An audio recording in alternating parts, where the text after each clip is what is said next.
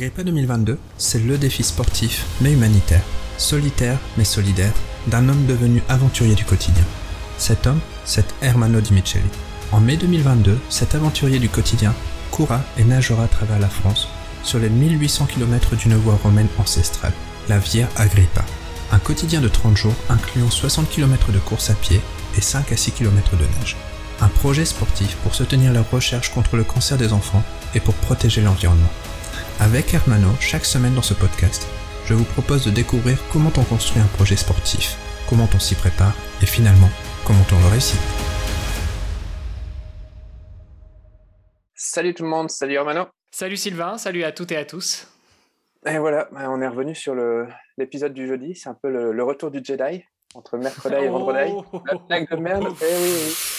Tu oh vois. là là là là là là. Ah, la- la- la- L'anglicisme à la française, je sais pas comment on pourrait dire. En tout cas, voilà, je l'ai placé cette blague, euh, la blagounette. En même temps, c'est pas que le retour du Jedi, parce qu'il y a le retour d'Hermano, mais il y a aussi le retour de quelque chose euh, avec Hermano, dont on va sûrement parler aujourd'hui. Ça sera sûrement le thème principal de, de cet épisode. Ouais, pour, pour, pour rester dans le champ lexical, on va dire que c'est le retour du Jedi. Non, des, des genouilles. Ah, des genoux, des genouilles. Ouais, t'as raison, ça fait. Bah, voilà, oui, oui. tu vois. Ouais, donc bah, on va voir. C'est quoi, avant peut-être de parler de ton genou, oui, oui, on va peut-être parler un peu de ton, ton bilan de la semaine. On va voir Euh, ce qui ouais. s'est passé cette semaine, en tout cas. Bah écoute, le bilan de la semaine, il est assez simple. Euh, samedi dernier, juste avant de commencer le deuxième entraînement de la journée, euh, bah, j'avais des questions sur la séance que m'avait donnée Paul. Donc je lui ai passé un petit coup de fil. Malheureusement, il n'était pas disponible. Donc euh, je me suis dit, bah, je vais faire par rapport à ce que j'ai compris et par rapport à la douleur du genou qui s'intensifie. Et puis, comme je pars toujours courir avec mon téléphone pour écouter d'excellents podcasts, notamment celui-ci pour nous réécouter ou moi prof et manchot, enfin je balance ça euh, juste au hasard. Euh, et donc euh, Paul m'a rappelé, ça faisait 1500 mètres que je courais et il m'a demandé comment allait le genou. Je lui ai dit que la douleur s'intensifiait, donc il m'a dit bah écoute c'est pas compliqué, tu vois les 1500 mètres que tu viens de faire, et bah tu les fais dans l'autre sens, mais en marchant dans l'autre sens pour rentrer chez toi, te reposer et euh, tant que la douleur ne, s'in- ne désintensifie pas, eh bien, euh, on reprend pas la course à pied. Donc, le bilan de la semaine, il est assez simple. Séance de course à pied, 0. Séance euh, kilomètres parcourus en course à pied, 0. Euh, et puis, euh, séance de natation, eh bien, on sera dimanche à 5 séances de natation avec euh, 15 à 20 kilomètres euh, de, de nage. Ça va dépendre encore de ce que je vais faire le reste de la semaine. Et euh, séance de muscu en faux, euh, j'essaie de faire quelques exercices euh, tous les jours, sachant que samedi, eh j'ai arrêté l'entraînement. Donc dimanche matin, Paul m'a suggéré de passer chez lui pour qu'on regarde un petit peu où était située la douleur et essayer de localiser un peu plus précisément l'affection du genou. Et puis, il en a profité pour me montrer quelques exercices de renfort musculaire. Qui ne solliciterait pas le genou, euh, en précisant bien que de toute façon, à la moindre douleur euh, en faisant les exercices, eh bien, euh, je ferai sauter l'exercice en question. Donc, euh, je suis reparti euh, avec euh, tout un tas de matériel, euh, quatre haltères, donc deux paires d'haltères, hein, parce qu'une de chaque, une dans chaque bras quand même, c'est plus sympa. Des élastiques en tout genre pour accrocher au pied des, tables, des chaises, à la porte, et puis faire tout un tas d'exercices.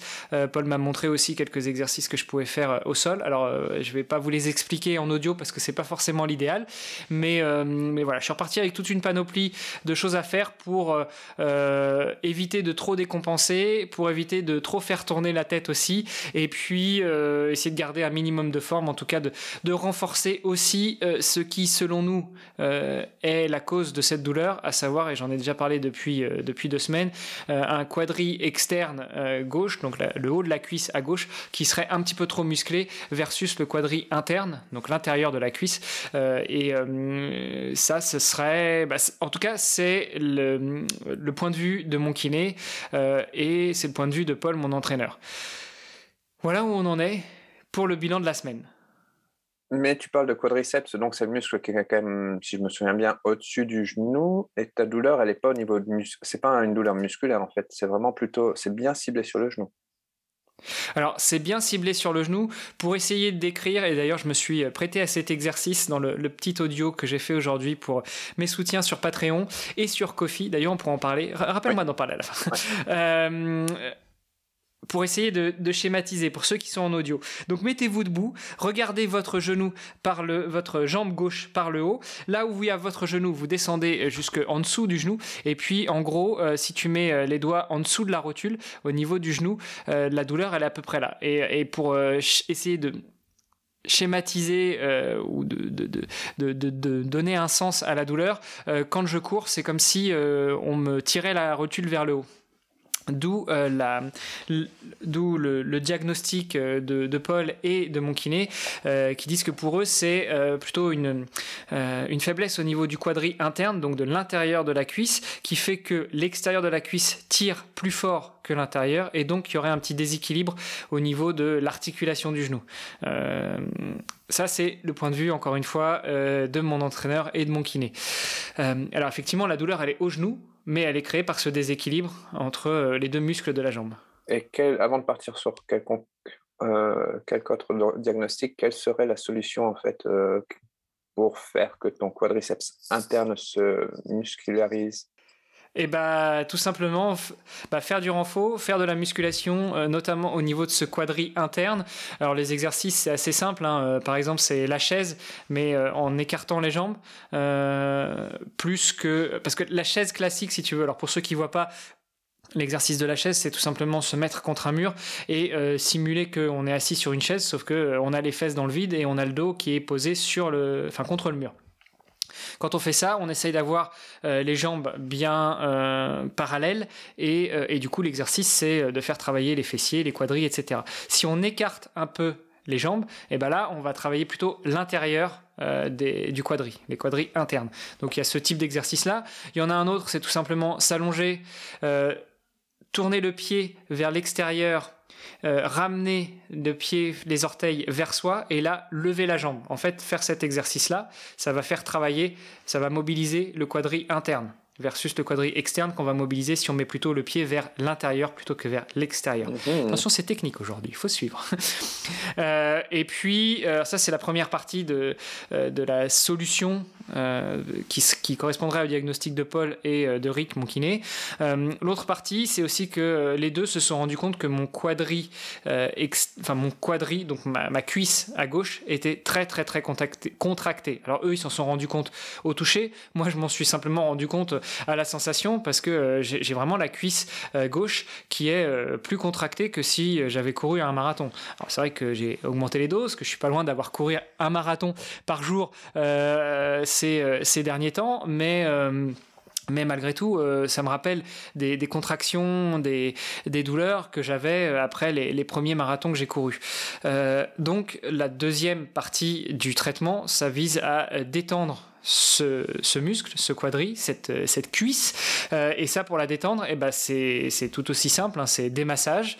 Euh, alors toujours dans le sens qui remonte vers le cœur. C'est pour ça que c'est pas toujours facile de se le faire soi-même, parce que se masser la cuisse de manière assez, euh, comment dire, assez forte en remontant vers le cœur, c'est pas vraiment le, sens dans lequel on a l'habitude de mettre les mains. donc là, je sollicite ma chère et tendre. On s'arrête au massage, Sylvain. On a dit qu'on était sage aujourd'hui. Cinquième. Et un rouleau de pâtisserie, ça pourrait pas aller?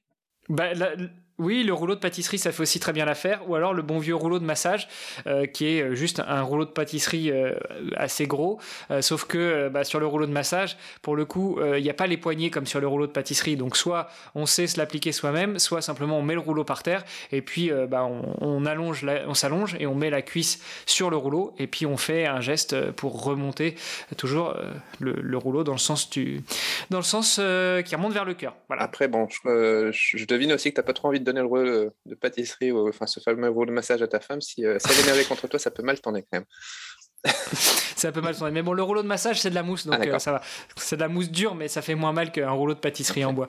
Euh, voilà, là, les, les, deux solutions, les deux stratégies à adopter euh, si le diagnostic établi par Paul Eric euh, est juste. Et mm, c'est aussi ce que je pense, notamment vu les, contractures euh, au niveau de la cuisse. est-ce que tu as été voir un spécialiste, on va dire, enfin, déjà le, kiné est spécialisé, mais bon, peut-être spécialiste qui t'a fait demander soit des radios ou peut-être un IRM déjà. Est-ce que tu as été de ce côté-là? Alors j'ai été de ce côté-là euh, lundi quand je voyais que la semaine s'annonçait mal parce que la douleur ne s'estompait pas. Eh bien euh, j'ai cherché un, médecin du sport qui serait disponible euh, dans la région. Alors sachant que dans ma région c'est un peu compliqué parce que maintenant je suis côté français et tous les médecins français, que ce soit le généraliste jusqu'au médecin spécialisé, ils prennent plus aucun patient, aucun nouveau patient. donc c'était un peu compliqué de trouver quelqu'un. Puis finalement j'ai réussi à rentrer en contact avec un médecin du sport chirurgien orthopédiste euh, qui avait un, créneau disponible le lendemain. Euh, j'y suis allé euh, avec le sourire jusqu'aux lèvres, enfin jusqu'aux oreilles. Et puis bah, le médecin m'a dit Est-ce que vous avez des, radios ou des scans? J'ai expliqué que non. Donc il m'a fait faire une radio. Bon, je comprends pas trop pourquoi on fait une radio pour regarder une atteinte musculaire ou tendineuse ou ligamentaire, mais bon, soit. Donc on a fait une radio. et puis à la fin de la radio, je suis revenu dans le cabinet du médecin.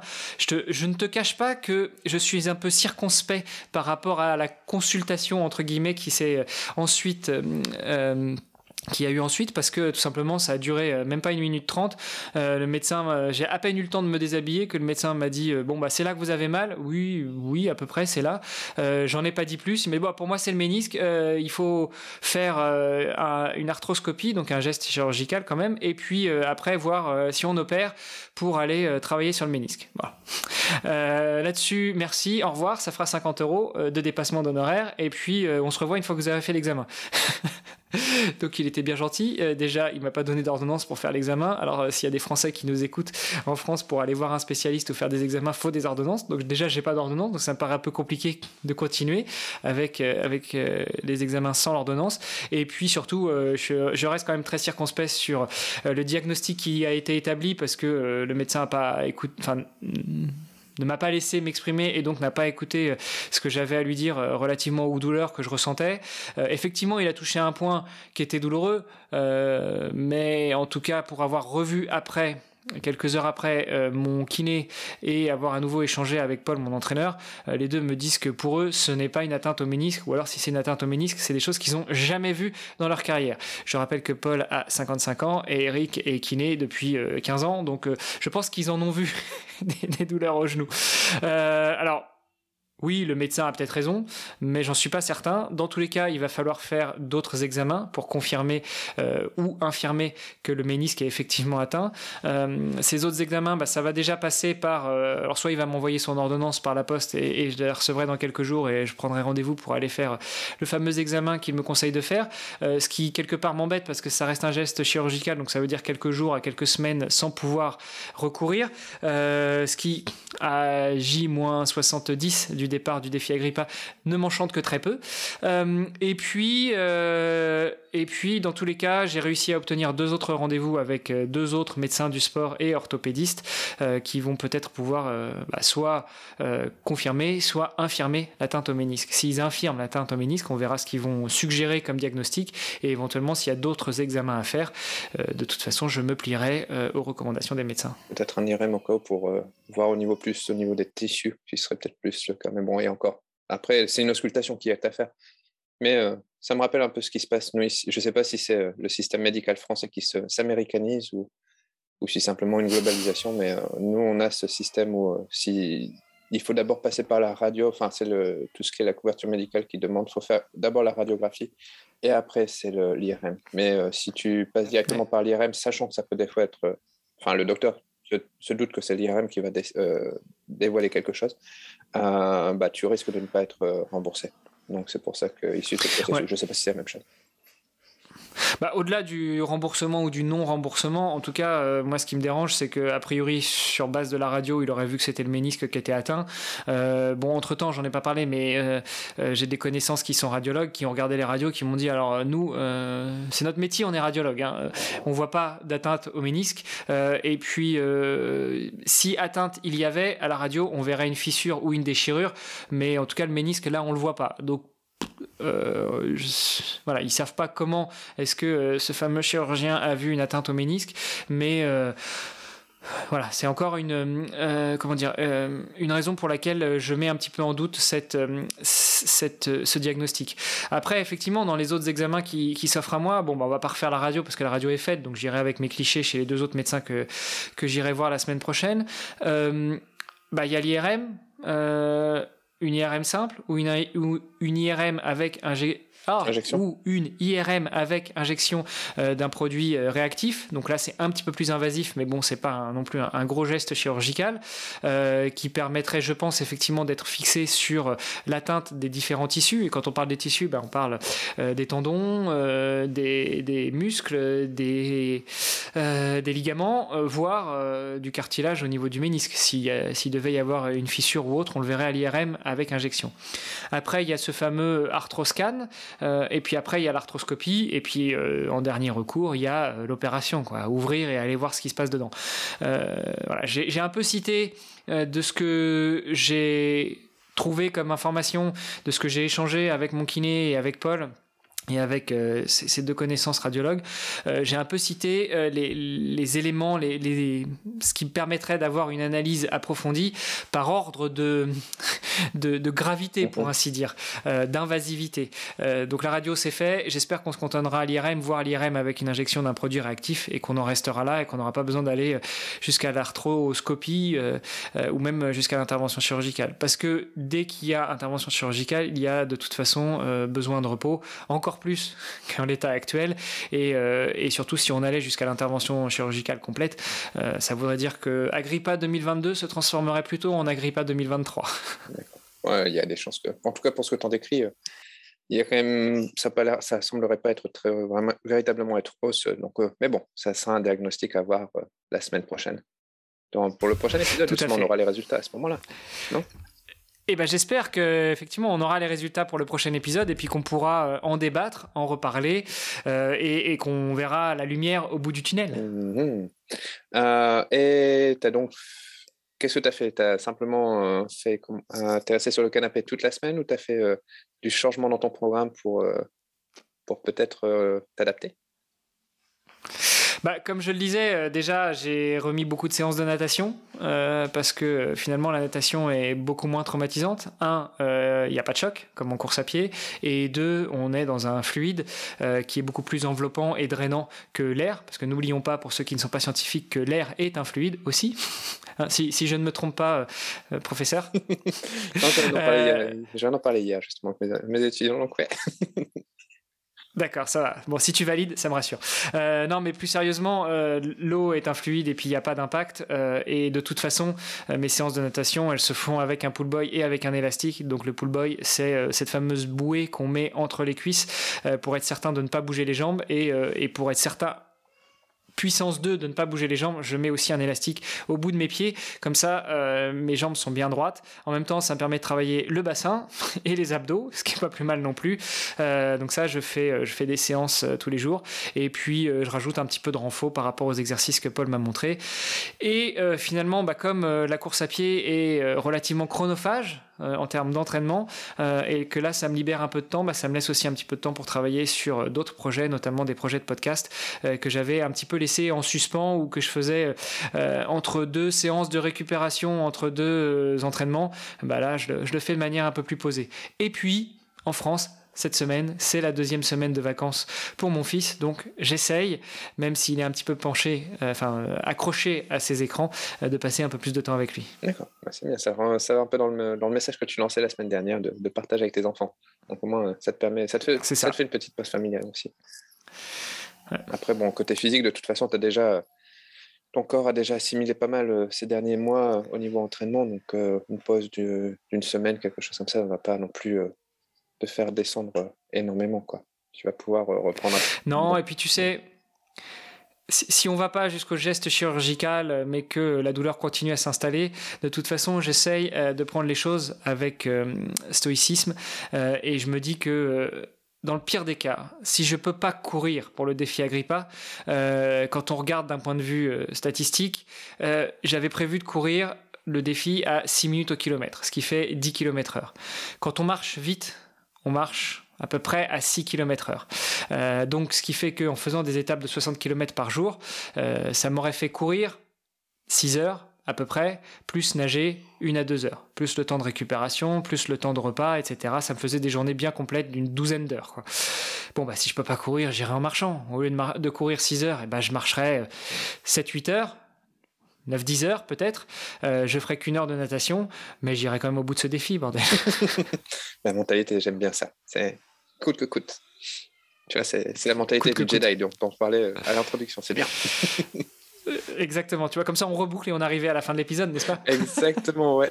Mais ouais, parce que actuellement, je, c'est vrai que j'avais quelques questions. Euh, il y avait un petit moment déjà. Euh, qui était, euh, quelle est la chose que tu anticipais être la plus difficile, c'est au départ de ton, de ton défi? Et actuellement, quelle est la chose la plus difficile que tu as rencontrée? Bon, il semblerait que la chose la plus difficile que tu as rencontrée actuellement, bah, c'est justement cette fameuse blessure qui, remet en doute la possibilité de ce défi, en tout cas dans la programmation que tu, que tu avais établie. Ouais, tout à fait. Euh, et puis après, ce que je redoute le plus, c'est bah écoute, euh, euh, je sais pas, le climat. parce qu'à partir euh, du nord de la France au mois de mai, euh, c'est un petit peu le loto. Quoi. On ne sait pas si on va avoir du beau temps ou de la pluie, mais dans tous les cas, pour reboucler sur ce qu'on disait la semaine dernière, euh, qu'il pleuve, qu'il neige, je pense pas trop au mois de mai, mais bon, c'est jamais, qu'il grêle ou qu'il vente, j'irai coûte que coûte. Ah, t'as pas les sunglasses justement, ou tu peux encore un moment de froid au mois de mai, si je me souviens bien? Désolé, un hein, vieux souvenir. Mais j'espère en tout cas que j'aurai passé la Loire avant les sunglasses. D'accord. Euh, bah tu disais de faire un petit retour sur ton comment les groupes de, participation comment tu appelles ça de financement? Sponsoring? Ouais, les, financements participatifs. Euh, donc, euh, on en a déjà parlé à plusieurs reprises et puis j'essaie d'en parler assez souvent. Euh, j'ai ouvert une page Patreon pour que ceux qui veulent contribuer aussi au projet avec un, petit don financier puissent, contribuer. et puis, un ami a mis une grosse contribution mensuelle et, justement, en, échangeant avec lui et en le remerciant pour ce, ce montant particulier, il m'a dit Mais attends, mais c'est pas ce que je donne, moi je donne beaucoup plus. et en fait, je me suis rendu compte que même si Patreon annonce euh, qu'il y a entre 8 et 12 de frais, il y a effectivement entre 8 et 12 de frais principaux, mais ils prennent aussi euh, des frais de transfert, des frais administratifs et des frais de conversion de devises. Donc au final, euh, ils prennent quasiment 20% de frais sur la contribution que, que, les gens apportent, en tout cas en contribuant via Patreon. donc euh, j'avais entendu parler il y a quelque temps aussi d'une autre plateforme qui s'appelle Kofi, euh, K-O-F-I, donc euh, en référence au fameux café prononcé à l'anglaise. Et eux ne prennent, ne prennent pas de commission. il y a éventuellement PayPal qui prend une commission puisque si vous faites une contribution, eh ben, c'est versé soit via Stripe, soit via PayPal. mais, mais en tout cas, Kofi, eux, même ne prennent pas de commission. Donc voilà, ceux qui écoutent ce podcast et qui contribuent via Patreon, j'ai déjà envoyé un petit message, mais si vous n'avez pas vu le message, n'hésitez pas à switcher de Patreon à Kofi. Euh, ça vous, bah, en fait, pour vous, ça changera rien, mais pour moi, ça me permettra de recevoir la contribution totale que vous apportez et pas uniquement euh, une portion de cette contribution. un cinquième, c'est quand même pas mal. Hein. Euh, de perdre un cinquième. C'est ça. Donc, pour ceux qui se posent la question, eh bien, l'adresse de Kofi, c'est ko-fi.com slash hermano mon prénom. De toute façon, vous retrouvez tout ça sur euh, agrippa.me ou euh, sur les réseaux sociaux. Je mettrai ça dans les notes, bien sûr, aussi. Merci Sylvain. Voilà. Bah écoute, euh, je pense qu'on a fait un bon petit épisode sur le retour de ta blessure, en espérant que, bah voilà, la blessure, Hermano va contre-attaquer et battre cette, cette blessure. Désolé pour les références de loser hein, sur Star Wars. Je suis pas un gros gros fan de Star Wars, mais je pense que c'est dans le domaine populaire. Donc, Tout à fait. Et puis, euh, bah, tu auras noté que je pars au mois de mai. Hein. May the 4th be c'est vrai, c'est vrai, c'est vrai. Ouais, c'est vrai que... Et puis ici, ils le font le jeu de mots. Hein. Donc, euh, bien joué, bien joué. Voilà. Donc, euh, ce sera. finalement, le défi Agrippa, c'est un peu le défi du Jedi. Hein, Exactement. Et en plus, allez, on va se permettre la petite note égoïste de mon côté, mais May the Force, tu vois, le, 4 mai, bah, c'est la Saint-Sylvain. Donc, tu courras en me souhaitant ma fête. C'est sympa. Bon, dommage, je pars à côté de, tes anciennes terres, mais je partirai le 30 avril. Donc, euh, sinon, si, j'avais su, j'aurais décalé au 4 mai, hein, juste pour te rendre hommage. En tout cas, euh, Sylvain, merci beaucoup de m'avoir encore donné la parole sur cet épisode. J'espère que euh, nos auditrices et nos auditeurs auront apprécié et puis que tu passes un aussi bon moment avec moi que moi je le passe avec toi. Bien, bien sûr, bien sûr. Pas de souci. D'ailleurs, on a même anticipé, tu vois, on, on pouvait plus se, passer l'un de l'autre et au lieu d'attendre vendredi, on est passé en de nouveau à jeudi. On verra bien la semaine prochaine. Tout à fait. Allez, à bientôt, à la semaine prochaine donc. À la semaine prochaine, gros bisous. Salut, salut. On espère que cet épisode vous a plu et n'hésitez pas à le partager. Si vous avez des questions ou vous voulez réagir sur cet épisode de podcast, contactez Hermano sur Instagram avec son pseudo IronManolux. À bientôt!